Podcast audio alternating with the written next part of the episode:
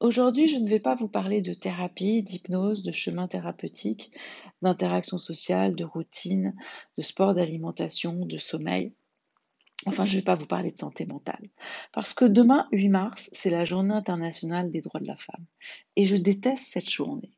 Pourquoi doit-il encore y avoir une journée spécifique pour le droit des femmes?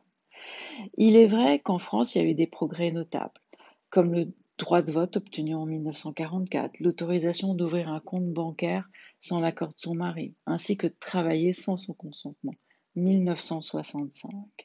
il faudra attendre la loi Veil pour rendre légal l'avortement en France. Malheureusement, ces conquêtes sont comme des arbres qui cachent une forêt sombre et violente.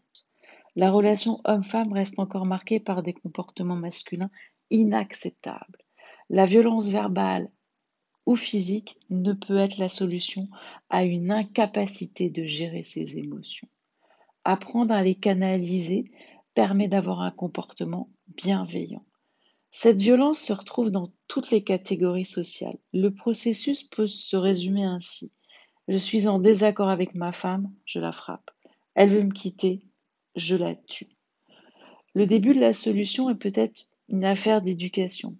Apprendre à nos filles à se défendre, à nos garçons à respecter les filles. C'est une des missions des parents et aussi de l'école de la République. La violence ne peut être en aucun cas une réponse et ne doit bénéficier d'aucune complaisance. Espérons que dans un avenir proche, nous n'aurons plus besoin d'une journée dédiée à nos droits.